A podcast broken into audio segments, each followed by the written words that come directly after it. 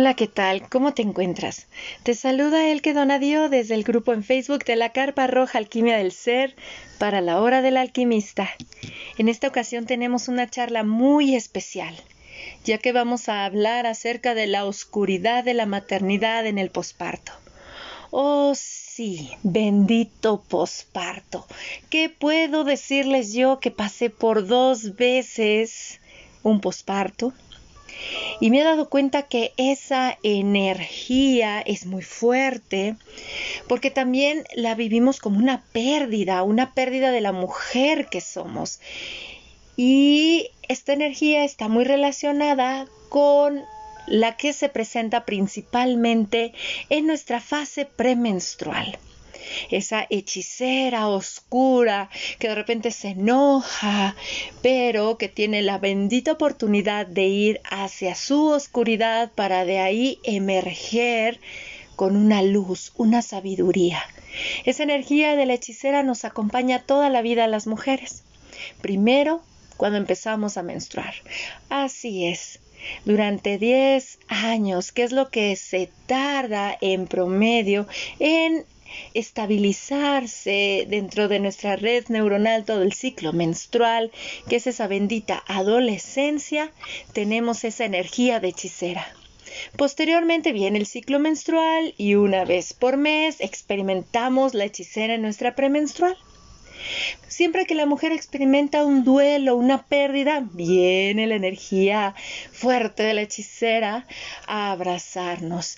Y no es la excepción en el posparto. Bendito posparto. ¿Cuánto tiempo dura esta energía?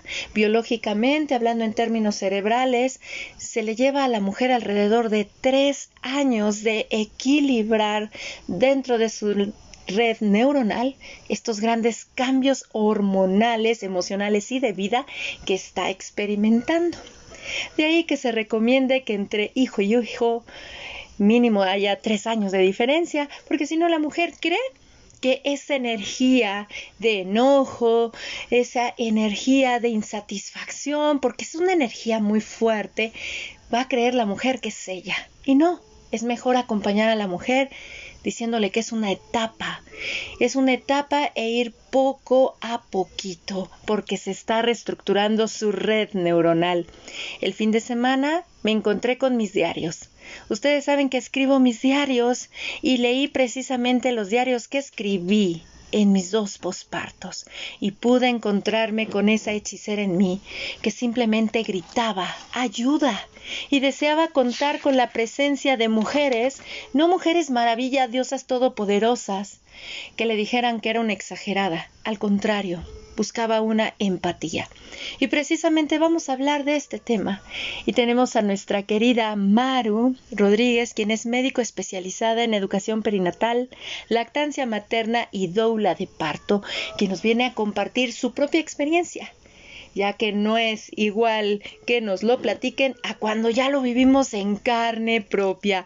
Hola, ¿qué tal Maru? Muy buenas tardes, ¿cómo te encuentras?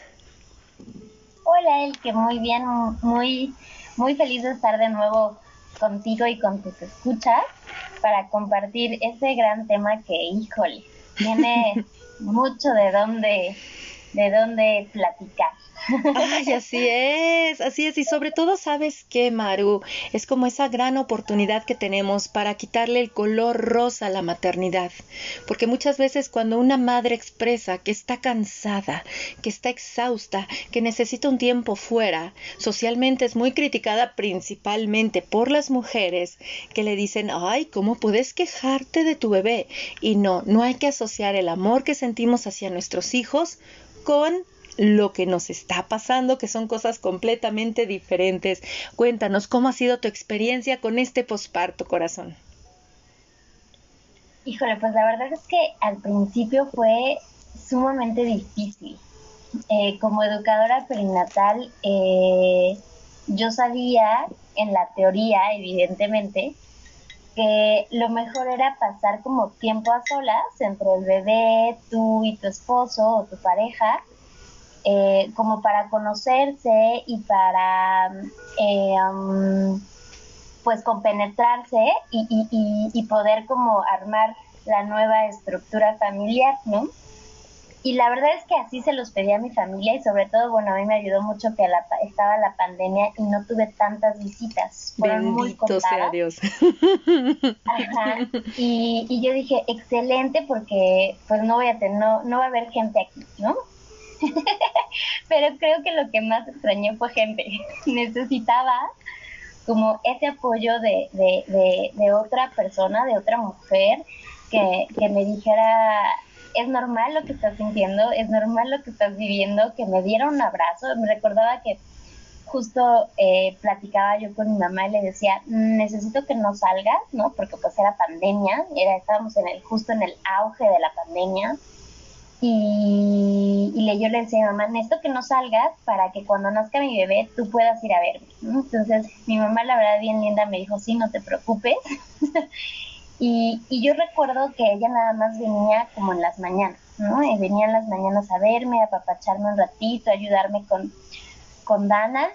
Y, este, y yo recuerdo verla entrar por la puerta y justo cuando mi mamá entraba, ¡pum! Venía el llanto inconsolable. No, el por favor abrázame.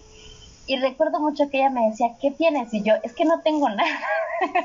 o sea, no, no pasó nada, no te preocupes, Dan está bien, yo estoy bien, Juan está bien. Pero me siento mal, ¿no? O sea, siento mucha tristeza y ni siquiera sabía como el por qué, ¿no? Eh, entonces me recuerdo mucho que mi mamá me abrazaba y me decía, no te preocupes, es normal, tranquila, lo estás haciendo muy bien, eh, eres increíble, shalala. Aparte, eh, en, el parto yo tuve un desgarre vaginal y eh, me dolía muchísimo. Y la lactancia, híjole, también me dolía un poco. y yo decía, ¿cómo? Soy, soy consultor en lactancia y me está doliendo. Entonces era un poco mi propia exigencia, ¿no? En cuanto, pues soy médico, soy educadora perinatal, eh, soy consultora en lactancia, eh, me tiene que salir todo bien y no es cierto, no, no, nada estaba bien. Eh, era un cambio completamente atroz, ¿no? Era el, aunque mi bebé la verdad fue muy tranquila y podía yo dormir muy bien, me sentía yo preocupada todo el tiempo, había ideas en mi cabeza de ¿y qué tal si se cae? ¿y qué tal si, si no la cargo bien? ¿y qué tal si, mm, no sé, la lastimo? Eh, como este tipo de ideas que yo decía, chin, estoy teniendo depresión postparto es normal y entonces como esta necesidad de de tener otras mamás y, de, y, y, que otra alguien más me dijera, o sea, estoy pasando lo mismo o yo pasé lo mismo, no te angusties, es, es normal. Y, y de repente en el chat con mi familia, pues todos me preguntaban cómo estás, cómo te sientes. Y de repente yo decía, oigan, ¿ustedes sintieron este dolor o ustedes se sintieron tristes? Y todos, no, para nada, yo me siento muy bien. Y yo decía, es que necesito cinco minutos sin nada. No, yo decía, es que necesito como ir y que nadie me esté molestando del bebé. Y yo decía, por favor, cinco minutos, me quiero bañar aunque sea 20 minutos o los 30 que me tardaba antes y no puedo, ¿no? Entonces era como, y, y, y en mi familia todos, no, yo no pasé por eso, no. Este, qué raro, Maru. Y yo decía, híjole, entonces sí tengo depresión postparto, porque si, si nadie en mi familia ha pasado por eso que estoy sintiendo, este, seguro estoy mal, ¿no? Y evidentemente, pues ya eh, em, platicando con otras mamás fuera de mi familia, pues no, te das cuenta que es solo como momentos que obviamente pues también físicamente las hormonas no, eh, al estar muy bajas en tu sistema, pues no te ayudan a, a sentirte eh, pues como lo pinta la, mayoría de la gente, ¿no? El color rosa de soy feliz porque ya tuve a mi bebé y todo es color de rosa. Y la verdad es que no es así, ¿no? O sea, hay dolores físicos, hay dolores eh, emocionales. De repente yo extrañaba, yo decía, híjole, es que si, si no hubiera tenido ahorita un bebé, ahorita estaría haciendo tal y tal y tal cosa, ¿no? Y hasta la fecha, que ya justo el domingo mi beba cumplió un añito, y, y de repente digo, eh, de repente me llegan ideas de si ella no estuviera, yo estaría haciendo esto, esto, esto, esto, esto y esto, ¿no? Y sí, obviamente también hay momentos en los que viene la idea de qué, padre, mi bebé, y ya lo logré, porque aparte estuve buscando a mi bebé por más de dos años, ¿no? Entonces sí es, es todo un cúmulo de, emociones, es todo un cúmulo de sensaciones físicas, eh, toda una bomba en muy poco tiempo y en verdad sí necesitas una tribu, sí necesitas eh, estas mujeres a tu alrededor que te digan lo estás haciendo bien y, y, como tal, como lo dijiste al principio, ¿no? Que no sean estas super mujeres que todo lo hicieron muy bien y que te digan cómo es que tú no lo estás haciendo bien, ¿no? Entonces sí es, eh, sí es duro, sí es enfrentarte a, a, a, una parte tuya oscura que, que al final de cuentas tienes que aprender a balancear y tienes que aprender a, aceptarla. Yo creo que una de las claves era decir, bueno, hoy me siento así y mañana quién sabe, ¿no? Entonces, eh, una de las cosas que yo utilizaba muchísimo era, solo por hoy me siento triste o solo por este momento quiero llorar o solo por este momento necesito un abrazo. Eh, y de repente también volteaba yo a ver a mi esposo y él a veces se sentía igual, ¿no? A veces se sentía... Eh, Mm, su familia, por ejemplo, no vino porque pues estando en pandemia, pues ellos eran muy estrictos en ese sentido y nunca vino. Eh, y él me decía, es que tú tienes el apoyo de toda tu familia y a mi familia no viene, ¿no? Y yo, ay, y yo se me olvidaba que tú también necesitas un abrazo. Así es. ¿No? Entonces sí es todo, es un enfrentarte a, a una nueva vida tremendo y, creo que una de las claves más importantes sí es hacerlo en tribu, en tener como estas personas a tu alrededor que solamente te van a, escuchar, no te van a juzgar y que a lo mucho te brindan como el abrazo y el apoyo que requieres sin que te estén diciendo, ¿cómo es que te está pasando esto? ¿no? A mí no me pasó. Es como sumamente común que, que ocurra. Así es, Maru. Y fíjate que yo me di mm, cuenta del posparto, porque incluso hay formaciones de dula posparto, ¿no? Y entonces yo veía el contenido y decía, no, aquí hay algo que falta, aquí hay algo que falta, porque como tú bien señalas, salen las mujeres maravilla por lo regular, este, están en los familiares, están en las primas, incluso hay amigas que salen mujer maravilla. ¿Por qué? Porque hay una represión emocional y la no validación del dolor, como que no es válido tener dolor. Cuando vemos que en el parto es lo más importante, el dolor de parto tiene sus funciones y dices, ¿por qué no tener ese dolor emocional? Y entonces tú bien sabes, mi querida Maru, que esto de dula de parto a mí me llevó a acompañar duelos pérdidas gestacionales principalmente, y es cuando me di cuenta de que la manera en la cual se encontraba una mujer que yo acompañaba en posparto con pérdida gestacional me recordaba mucho a mí, pero en su lugar sin bebé sin bebé. Y entonces eso me hizo recordar también la maravilla que tiene ese delicioso olor a bebé. Porque de comentarles, queridos amigos de la hora del alquimista, que yo me puse a investigar todo lo que contiene el líquido amniótico en el cual somos gestados y es lo que da el resultado ese delicioso olor a bebé.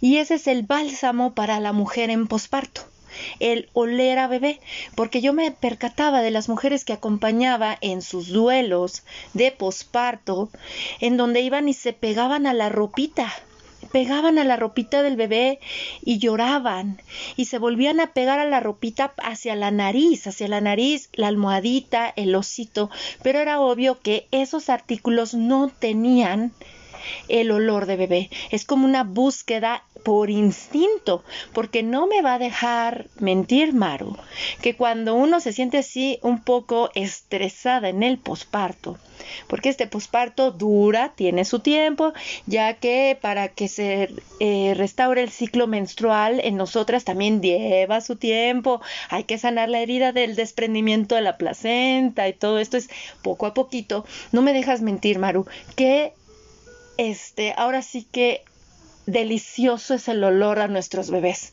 ¿A poco no?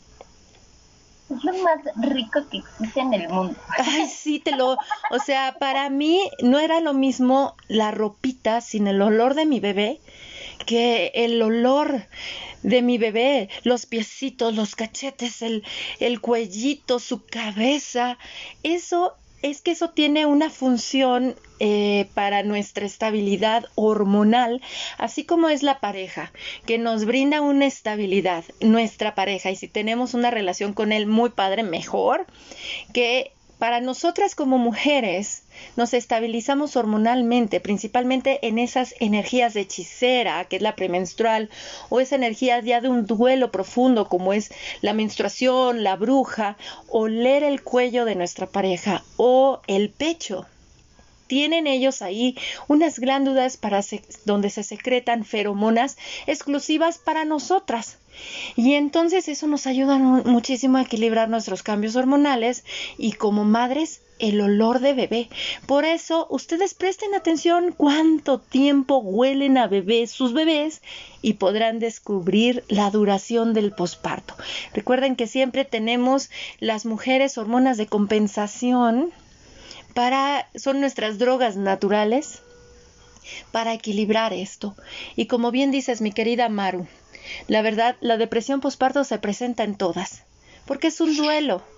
Siempre que se presenta una pérdida, estamos perdiendo nuestra identidad. Nuestro cuerpo se modificó. Hubo un movimiento interno muy fuerte, independientemente de que salen y brotan memorias uterinas del dolor, Viene el recordar nuestro propio parto, nuestro propio nacimiento, cómo nos parió mamá, cómo ella se sintió. Porque es curioso, cuando una mujer se embaraza, vienen dos árboles que se integran en ellas. Las mujeres de su lado, que es su madre y sus abuelas, y también vienen las mujeres del lado del esposo. Por eso es de que también el esposo, por esa empatía hormonal que existe, puede caer en unas depresiones y también necesita ser abrazado, sobre todo si está vinculado emocionalmente con la mamá. Poco a poco se va a ir relajando toda esta situación y por eso necesitamos un acompañamiento, como dice mi querida Maru, pero acompañar sin intervenir, simplemente estar desde la empatía, no con caras largas, porque es lo peor que le puedes hacer a una mujer y más en posparto, porque recuerden que nosotros tenemos un escaneo, un escaneo de rostro para detectar emociones, así funcionamos. Y sí, por favor, no sean mujeres maravilla. Es por eso que a mí me encanta acompañar pospartos. Es, es maravilloso, porque les digo, esta oscuridad que te está ofreciendo este posparto te va a catapultar a un nivel de relación diferente contigo misma. Créeme, es tu iniciación como mamá. Y allá vas con todo, porque sí, la lactancia duele, claro que sí, Ahora sí que si no padeciste en tuertos, qué maravilla. Pero si padeces en tuertos, que son esas contracciones uterinas que se te pone el útero duro, duro, duro, duro para regresar a su tamaño original, créeme, es horrible, yo lo llegué a padecer, pero sobre todo esa falta de empatía de las mujeres, ¿no crees, Maru? Necesitamos a las mujeres. Exacto, necesitamos dejar de romantizar el, el posparto, dejar de romantizar el parto inclusive, ¿no? Dejar de... Eh, yo veo de repente estas mamás que se maquillan para el parto o, o, o, o que de repente em, buscan como esta parte eh, pues un tanto como superficial, ¿no? Y, y, y, y, se acompañan de mujeres iguales, ¿no? Y yo recuerdo muchísimo cuando de repente me decían, oye, Mar, es que maquillate, y yo, es que no tengo ganas. no, lo último que quiero es maquillarme. Exactamente. Y, y hasta la fecha todavía de repente me cuesta trabajo. y ya llevamos un año. Pues claro, porque todavía estás en pleno posparto y eso está bonito porque eres una mariposa encapullada. Hay que darnos el tiempo. ¿Por qué acelerar todos los procesos, verdad, Maru? Así como decimos, ok, estamos a favor de que el parto tenga su tiempo, también denle la oportunidad a mamá y a papá. Es un duelo, perdieron su identidad, ¿sabes lo que es eso? Pero a la vez te sientes locamente enamorada de esa bebé o de ese bebé, pero luego lloras y dices, por favor, ya no quiero que chille, ya, y hasta puedes llegar a abrazar a tu bebé, ya, por favor, tranquilízate y le hablas a tu bebé y que crees eso es completamente normal, pero también nos está indicando que esa mujer necesita ser abrazada porque se olvida hacer esos rituales de paso tan importantes y la maternidad lo tiene y debe ser con cada hijo, en cada etapa. Y miren que yo ahora estoy viviendo ese ritual de paso porque ya estoy próxima a tener dos adolescentes y créanme, como dice Bárbara Harper, la app Mamá se actualiza siempre en nosotras conforme nuestros bebés lo van requiriendo. Y fíjate, Maru, me estaba comentando hace poco una chica, me escribió respecto a y llevar a la guardería o no a la bebé. Y ella también, su bebé, si no me equivoco, también es como de la edad de tu bebé. Qué difícil, ¿verdad? Qué difícil decisión es para una mujer desprenderse del, de, de, su bebé, que prácticamente es la que le equilibra inconscientemente sus estados hormonales para que tenga un mejor estado emocional. A todas estas mamás que se encuentran con esa encrucijada, Maru, de que luego necesitan regresar a trabajar y se encuentran con el dejo a mi, a mi bebé en una guardería, eh, ¿qué hago con mi bebé? Porque pues no todas tienen una red de apoyo, no todas tienen una mamá que apoya o una suegra que apoya. En mi caso yo tomé la decisión de cambiar de trabajo y por eso surgió mi taller de artesanías para poder hacerme cargo de mi bebé. ¿Qué puedes decirles tú a esas mamás que se encuentran con esa encrucijada, Maru? Híjole, es bien difícil. Es bien difícil porque eh, yo recuerdo que antes de que naciera Dana, yo platiqué con mis jefes, mi horario es muy extenso, yo acabo, empiezo a las 7 de la mañana y acabo a las 6 de la tarde. Entonces yo estaba súper preocupada justo por eso. Entonces recuerdo haber hablado con mis jefes, pedirles que al menos durante la lactancia exclusiva me dieran chance de salir a las 3, ¿no? Porque mi preocupación más grande era que no pudiera continuar la lactancia por regresar al trabajo, ¿no? Eh, afortunadamente pues llegó la pandemia y para mí fue una gran bendición porque me pude quedar prácticamente un año completo con mi nena Sí. Eh, pero ahora que he regresado al trabajo y que tengo que dejar a, a, a, mi bebé, te seré honesta, hubo momentos en los que dije, ay, qué bueno, qué bueno porque ya voy a tener al menos unas, no estoy yendo completo, solo estoy yendo cuatro horas. Y decía, por fin voy a tener cuatro horas para mí, para hacer otra cosa que no sea bebé. ¿No? Pero evidentemente, pues también venía la preocupación de, ¿y en dónde se va a quedar? ¿No? eh, por una parte, esclavizar, o bueno, no, bueno, sí es un poco esclavizar, pero eh, a mi mamá, ¿no? Y ella encantada de la vida de cuidarme a mi gorda, pero sé que es moverle todo su mundo ¿no? Sé que es em, eh, pues dejarla en casa porque tiene que cuidar a, mi nena mientras yo estoy yendo a trabajar. Y la parte de la guardería, yo era muy partidaria de, llevarla a la guardería, pero pues ahora con la pandemia es como, chin, y si se me enferma o si ahí se, se contagia y entonces eh, viene todo en, en cadena, ¿no? Entonces es la verdad ese, esa sensación de separación y de, y de saber en dónde lo vas a dejar es bien complicada, ¿no? Y, y, y sobre todo como estar segura de qué es lo que quieres y cómo lo vas a ir haciendo. Yo recuerdo que mi terapeuta me decía, cuando esté el charco enfrente lo brincas, antes no te angusties. Y yo no, pero es que yo soy muy planificadora, ¿no? o sea, a mí me gusta organizar tremendo todo. Y yo decía, no, pero ¿dónde lo voy a dejar? ¿La voy a dejar y con quién y cómo y a qué hora? Y, y yo creo que muchas de las cosas es dejarse fluir. Eh, a mí lo que me funcionó muchísimo fue platicar con Dana, ¿no? Y platicar y decirle, mamá tiene que regresar a trabajar eh, y por lo tanto necesito que alguien más me ayude a cuidarte, sobre todo niña pandemia, y le digo niña pandemia porque no se va con nadie, ¿no? Solamente quiere mamá y papá. Pues ¿por qué? Porque llevamos un año viviendo los tres juntos y viéndonos 24 horas, bendito sea Dios, eh, pero eso significa que Dana no está acostumbrada a otras personas, ¿no? Inclusive aunque mi mamá venga, aunque mi hermana venga o aunque sus hermanas de Dana vengan, eh, pues sabe que las ve un ratito, ¿no? Entonces como esta angustia me preocupaba muchísimo eh, que Dana llorara o, cómo iba a estar durante todas las horas que yo no estaba, pero justo me funcionó bastante platicar con ella, decirle, pues te vas a quedar con la abuela y eh, yo regreso al rato, estoy al pendiente de ti. Eso me funcionó bastante. Dana, la verdad es que lo ha hecho increíble. Creo que la que estaba angustiada era yo, ella no.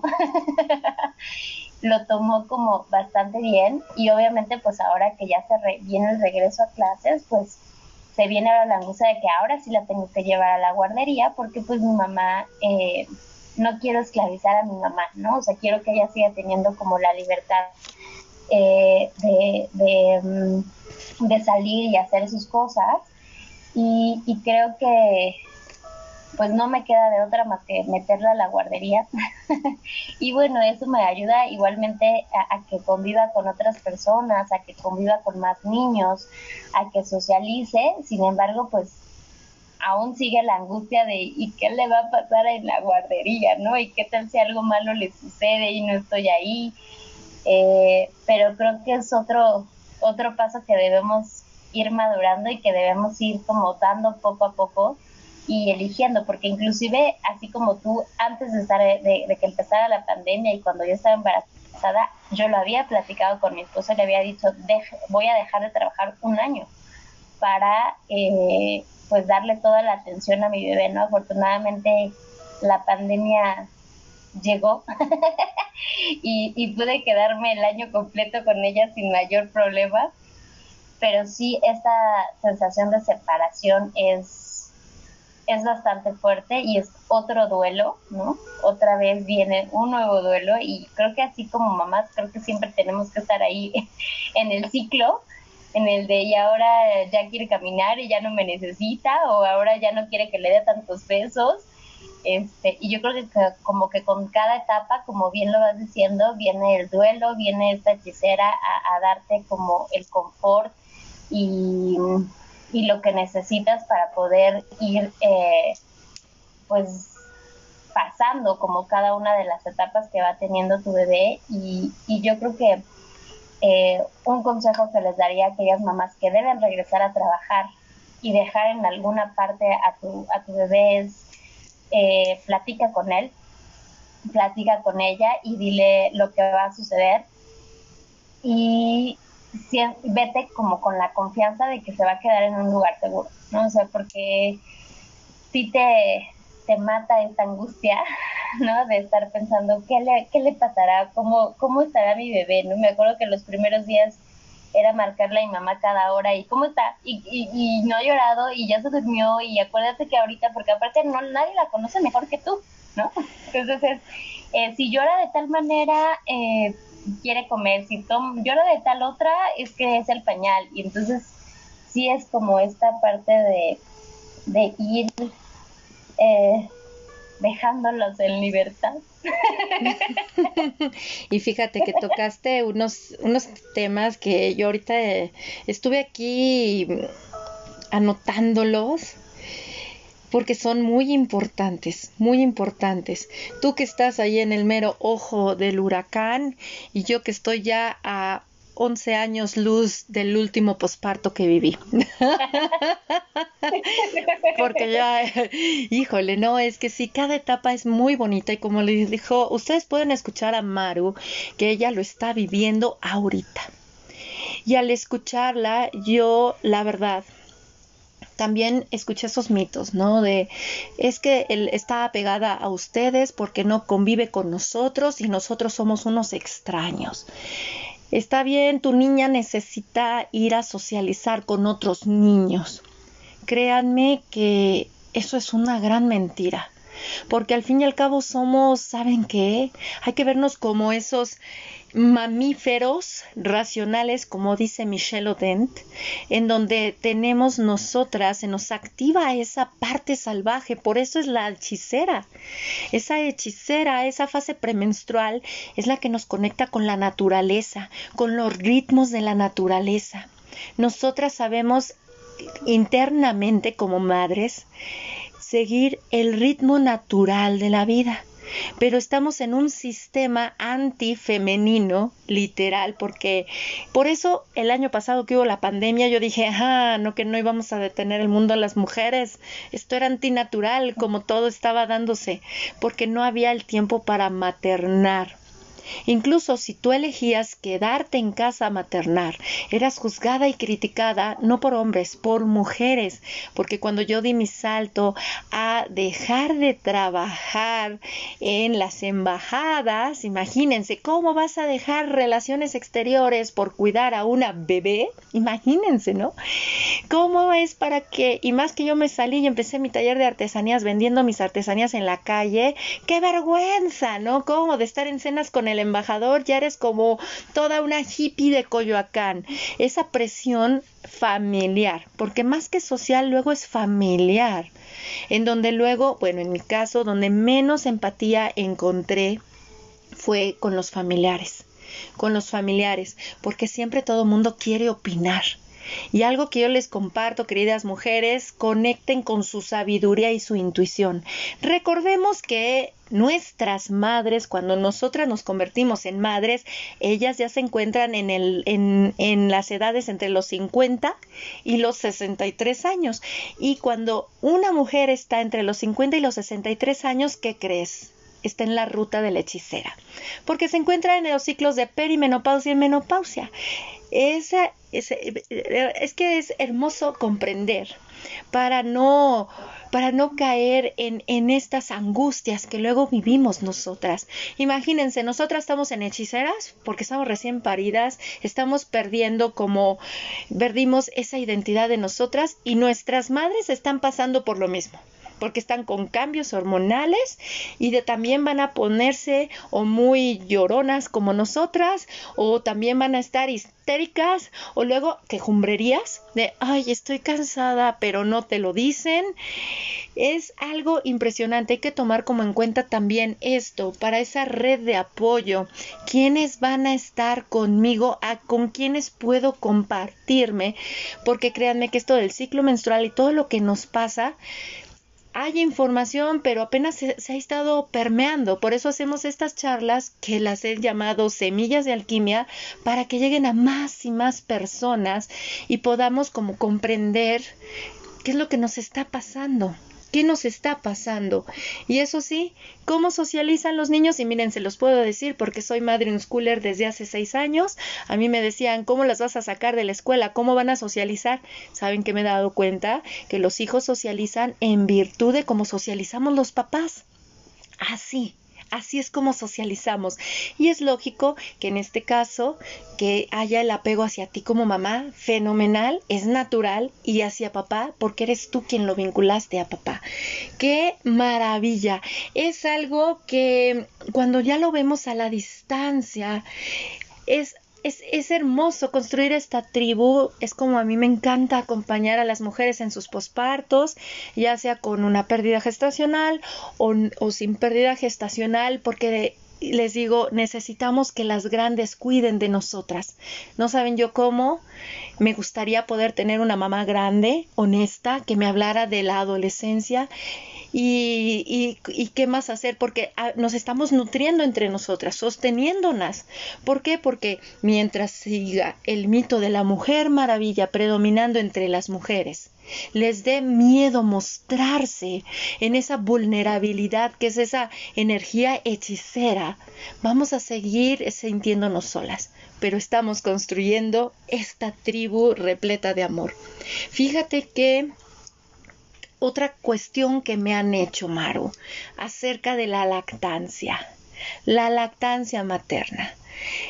Mucho se dice y hay muchas situaciones en cuestión de la lactancia y dejemos de romantizarle y ponerle color rosa también a la lactancia. pero me han dicho es que él, que yo siento mucha angustia porque tengo que regresar a trabajar y yo no deseo que mi bebé tome un biberón, porque puedo dejarle la leche, pero no quiero el biberón, porque créanme que como así se ha comercializado y vendido todo lo del parto humanizado, y si no sale como se vendió, la mujer vive una frustración y un duelo, lo mismo ha pasado con la lactancia materna. En este caso, mi querida Maru, ¿qué le podrías recomendar tú a esas mamás que ya van a regresar o están regresando a trabajar, en donde van a dejar a sus hijos en una guardería, a sus bebés, y traen esta situación de la lactancia. ¿Cómo voy a desprenderla de mi pecho? En realidad tengo que darle un biberón. ¿Qué les podrías decir a ellas?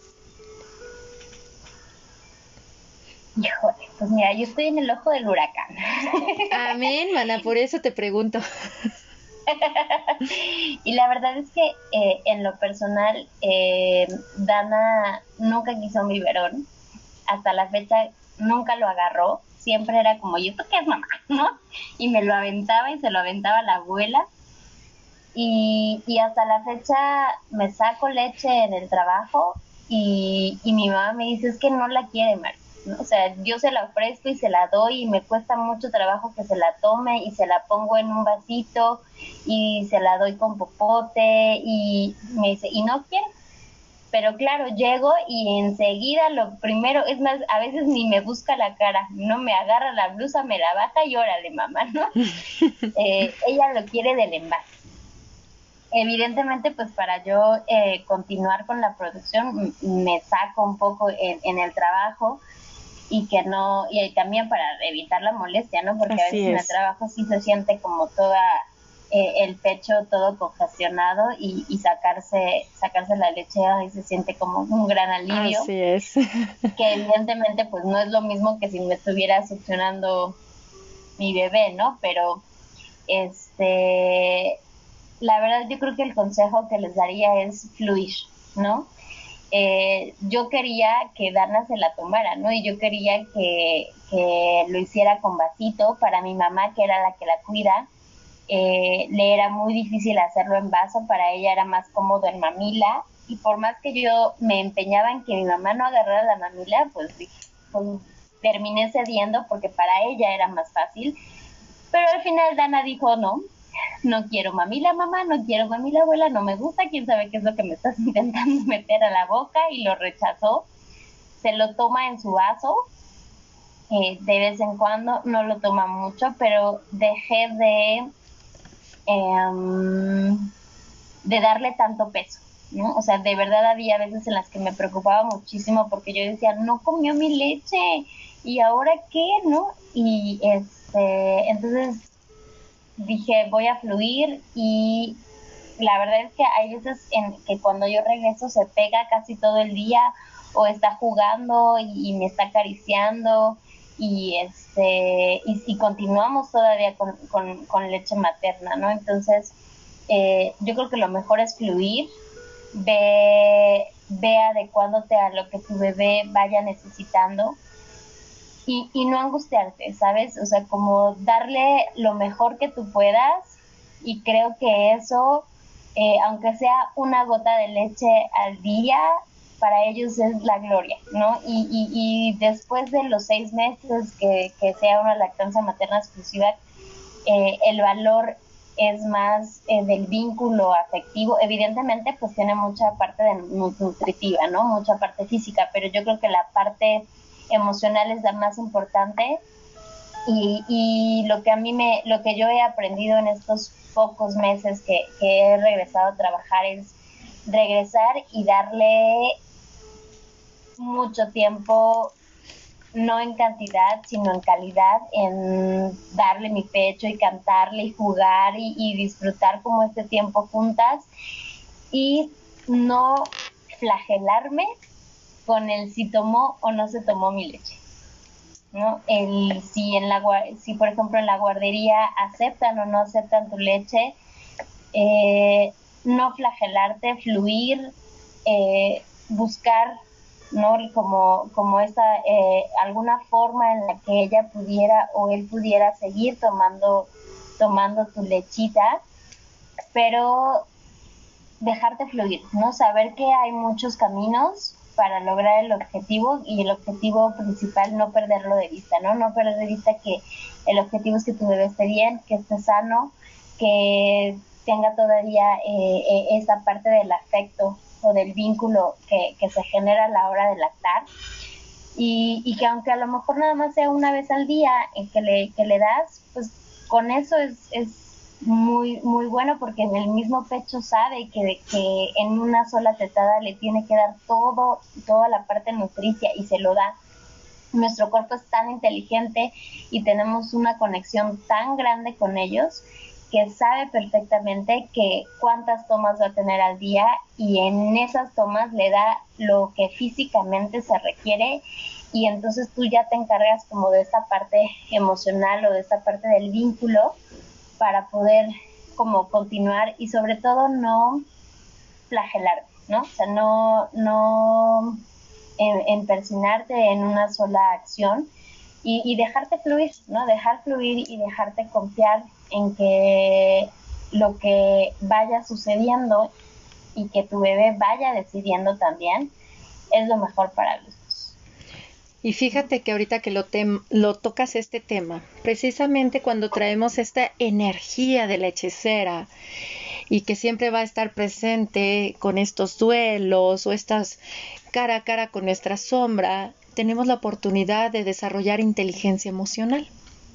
Y como dice Maru, cuidar ese aspecto emocional, ser conscientes de que esto que estoy viviendo me va a llevar a una relación muy diferente conmigo misma. ¿Por qué? Porque parte de la sombra de la maternidad es sentirnos culpables e insuficientes. Y peor si abrimos oídos a todos los comentarios que recibimos del exterior o las caras.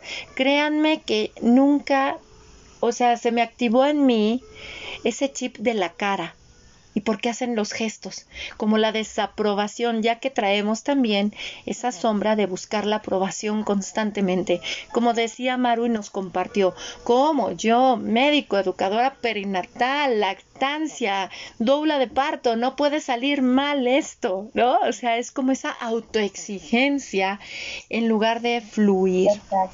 Y entonces sí es ser como esa rana sorda Presta atención a lo que tu intuición te dice.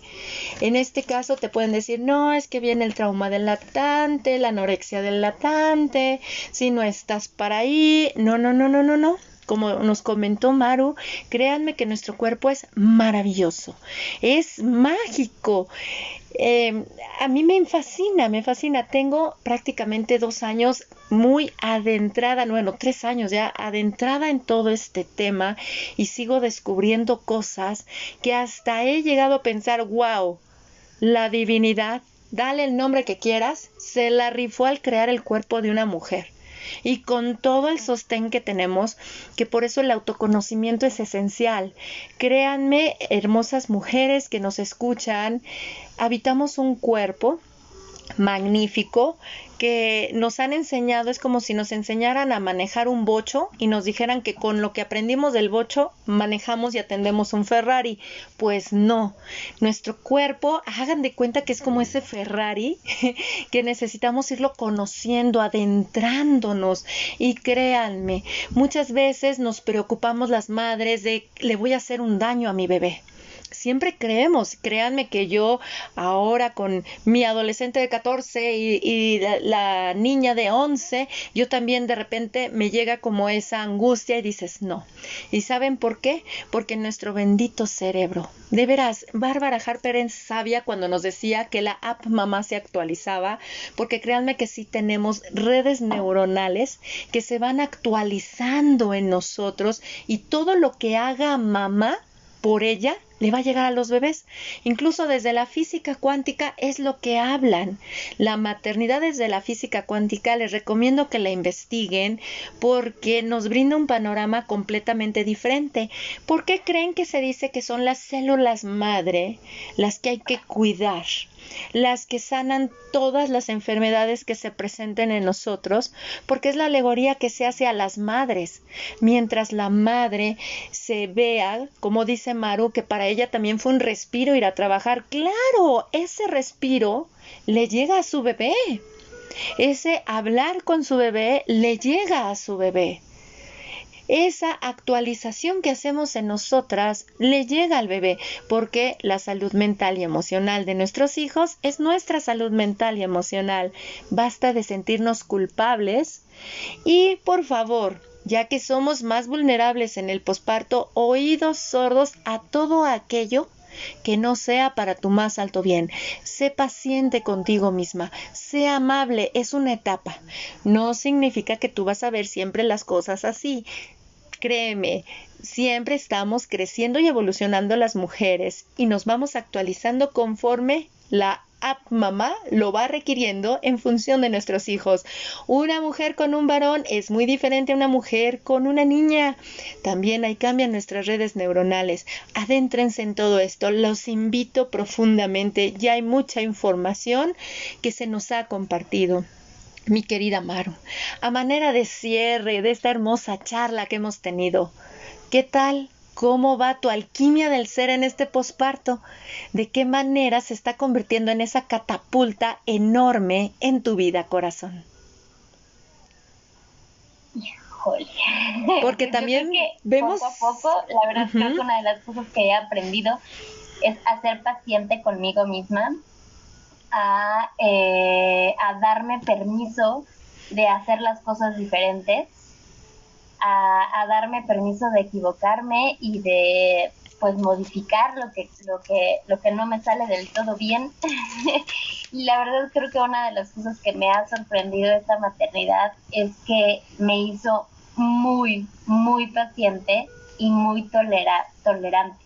Era algo que, que como mujer no tenía y que ahora como madre lo tengo, ¿no? Me, fue como de, ay, wow, ahora soy muy paciente y muy tolerante y, eso, eso me, me causa eh, mucha admiración y creo que una de las cosas que, que como cierre yo les diría a, a, todas las mamás que están viviendo un posparto en, en, cualquier fase que estén, es que no todo el tiempo es sufrir, obviamente hay momentos muy buenos eh, y creo que una de las cosas que, que, ayuda muchísimo es eso, no pensar solo por ahorita, me siento triste y, y al rato quién sabe, ¿no? Al rato a lo mejor ya soy la más feliz porque mi bebé hizo una trompetilla, ¿no? Y no la sabía hacer y entonces muero de la risa, ¿no? Eh, o sea, sí hay cosas buenas en el posparto, pero sí hay que hacer visibles las cosas que no son tan agradables, ¿no?